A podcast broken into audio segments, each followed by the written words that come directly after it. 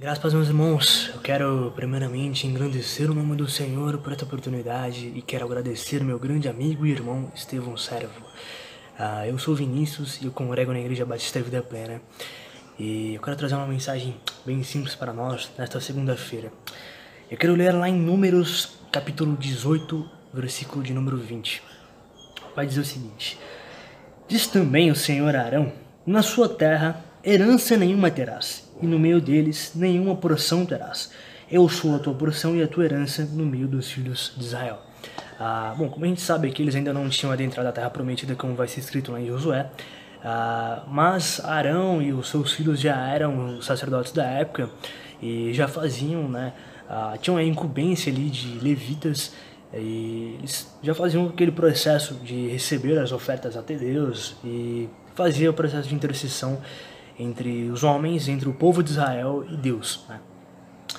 E interessante aqui porque a gente vê que ah, Deus ele fala para Abraão, para Arão assim, perdão, a tua herança você já recebeu, sabe? Eu sou a sua herança. Você não vai receber nenhuma terra lá na terra prometida, você não vai receber ah, nada a mais lá. Tudo que você precisa e tudo que você há de receber já está aqui, que sou eu, o seu Deus, né? o seu mantenedor.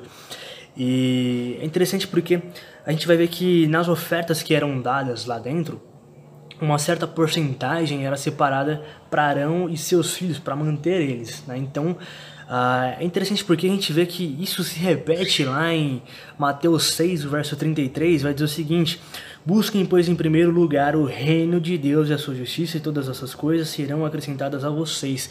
Então Arão buscou primeiramente o reino de Deus e a sua justiça, ou seja, Arão fazia a obra de Deus, cumpria a vontade de Deus, e Deus cumpria com o que prometera a ele. Mantinha Arão, sabe? Mantinha Arão vivo, sabe? Provia alimento a ele. E Arão dependia de Deus. Arão dependia 100% e totalmente de Deus. E hoje eu quero nos convidar a dependermos de Jesus Cristo, porque hoje o nosso sacerdote, aquele que intervém até nós por, a Deus, é Jesus. Jesus mesmo vai dizer: Eu sou o caminho, a verdade e a vida, e ninguém chega ao Pai senão por mim. Né? Então Ele é quem nos intercede por Deus.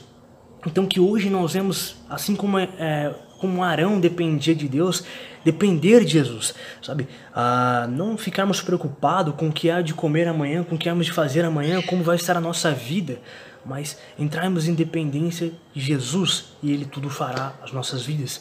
Amém, meus irmãos? Um grande abraço a todos e que Deus abençoe vocês. Tenham uma excelente semana. Até mais.